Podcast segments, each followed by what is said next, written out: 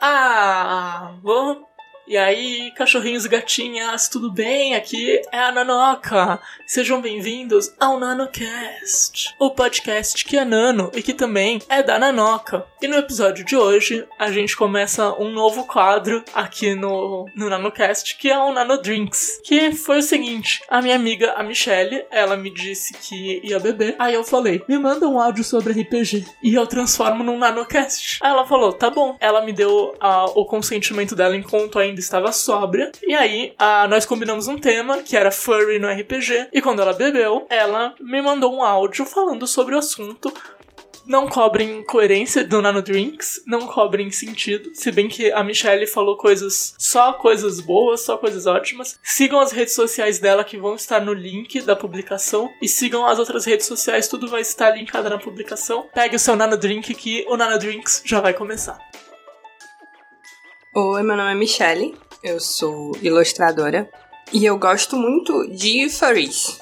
Mas o que é furry? Furry são aqueles personagens que eles são meio gente, meio animal. Eles são tipo animais antropomorfizados, sabe? Então, tipo, sei lá, um Looney Tunes da vida é um furry. Ou então, sei lá, um personagem de anime que tem as orelhinhas de gato e essas coisinhas também é furry. Todo esse negócio que você mistura características animais e humanas, você tem um personagem furry. É o nome que se dá para isso. Enfim, eu adoro personagens furry. Eu desenho muito deles. E quando vou jogar RPG, eu gosto de aproveitar as oportunidades de criar personagens furries também. Uh, aí viram muito uma questão de ver o que, que é válido para aquele sistema e para aquele cenário e para aquele jogo que vai ser jogado com aquelas pessoas. Então, por exemplo, um jogo como o Dungeons and Dragons, que é o mais popular, você tem sim algumas raças de personagens que são é, é, furries, que misturam essas características humanas e animais. Você tem os tabaxi, que são felinos, você tem os turtle, que são tartarugas, os aracocra, que são pássaros, e por aí vai. E todos eles contam como furries. Em outros sistemas, às vezes é obrigatório que você tenha um personagem furry, como é o exemplo de Tales of Equestria, já que todos os personagens são pôneis, então eles são todos animaizinhos que interpretam e se, e se comunicam e se relacionam de formas humanoides, então eles são furries. Mas tem alguns jogos e cenários e sistemas que não preveem que o jogador tenha um personagem animalesco dessa forma. Então, tem vezes que, ah, eu não vou, né, quebrar o cenário e a imersão por causa de que eu gosto de furries. Mas sempre que possível a gente encontra também brechas, digamos assim, ou pequenos pontos para exploração. Como, por exemplo, eu fui jogar a mesa de Retropunk com a Naomi do Contos Lúdicos e com a Liz Chan, com Kinsuko, com a Lisa Lisa. E aí, a minha personagem era uma humana, porque não existiam raças é, é animalescas nesse mundo. Ele é um mundo um pouco mais próximo da realidade, apesar de ser futurista e tal. Então, o que eu fiz? Ah, minha personagem é humana, mas ela tem esses implantes cibernéticos que dão uma aparência felina para ela. E eu brinquei em cima dessa ideia. Eu, então, eu mantive a, a coisa que eu gosto de injetar características animais em personagens humanoides ou vice-versa, sem quebrar a construção do mundo de jogo que eu já vi algumas vezes, histórias na internet por aí de pessoas que, ah, esse jogador na minha mesa, ele estragou o jogo porque ele queria jogar com um furry quando não existem furries nesse mundo, e aí ele ficou reclamando, e e você parte do bom senso. Se o cenário não prevê aquilo, você tem que fazer certas concessões, ou conversar com seu grupo, ver até onde o grupo está disposto a seguir, obviamente. Então, por exemplo, se o meu cenário é completamente de humanos e não tem raças de, de animais e coisas do tipo e pessoas animalescas, então, então eu faço um personagem humano. Isso não, isso não vai destruir a minha experiência de RPG. Eu acho que alguns dos casos que eu joguei com personagens first que eu posso citar são a, a Cherry do Retropunk, que ela era uma, uma humana mesmo, mas ela tinha esses implantes cibernéticos que faziam ela ter certas características felinas. Um, eu joguei. Eu não joguei tanto assim, sabe? eu acho que dá pra contar a personagem de lobisomem, já que todo lobisomem é furry, gente, aceitem faz parte. o personagem de lobisomem é furry. Um, ou quando eu fui jogar vampiro, que eu decidi fazer uma Arimani, que ela adota características animalescas e se transforma e pronto, olha só, furry de novo. Tem uma, uma certa má concepção, uma concepção errada por aí de que quando uma coisa é furry, ela é necessariamente sexualizada. E isso não é verdade. O furry, ele se resume à história de, de humano e animal junto, no mesmo personagem. Não tem absolutamente nada a ver com ser sexualizado.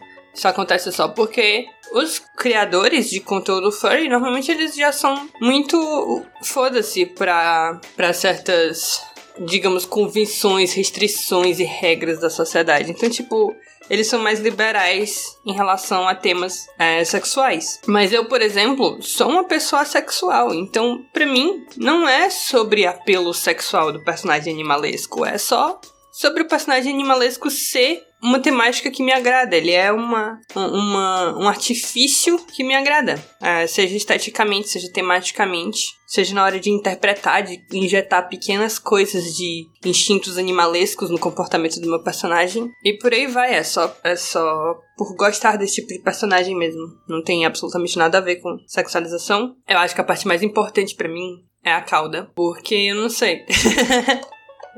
eu não sei, eu acho muito legal esteticamente, eu acho que completa o personagem, tem uma cauda bonita. Eu joguei, eu tenho duas Tiflins de Day-Day, eu nunca joguei com nenhuma Tabaxi, mas eu tenho duas Tiflins, porque eu gosto, é, é, tu gosta do, do, da cauda e do, da liberdade que eu posso ter com a composição, tipo de cauda, chifres e essas coisas, porque eu não preciso me ater a nada que existe na vida real. Então eu posso fazer algo bem mais fantasioso. É um aspecto que eu acho muito legal personagem de furry, eu sou, gosto muito de felinos no geral.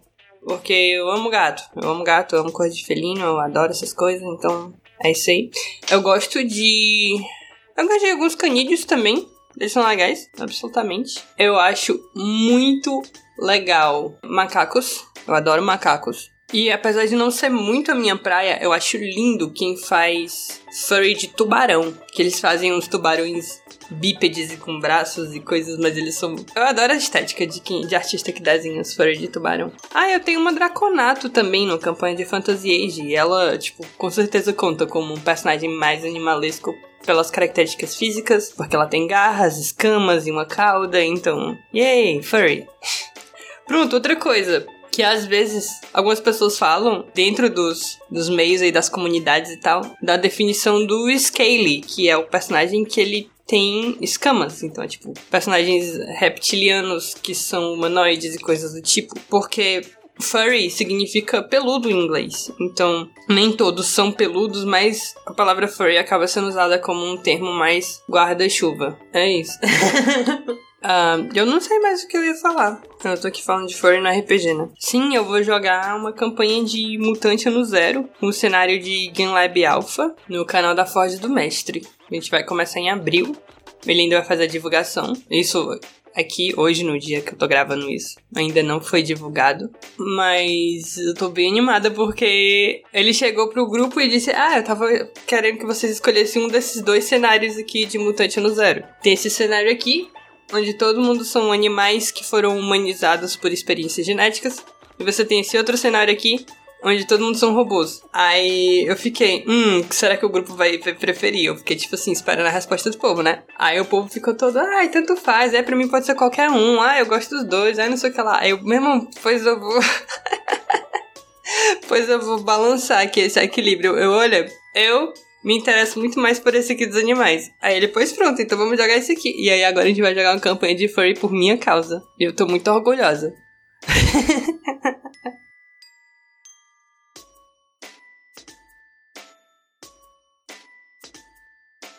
eu, sou ilustrador independente, eu desenho um monte de furryzinho, mas eu desenho também, tipo, vários personagens humanos mesmo, e criaturas e coisas, e eu desenho muita mulher bombada, porque é divertido.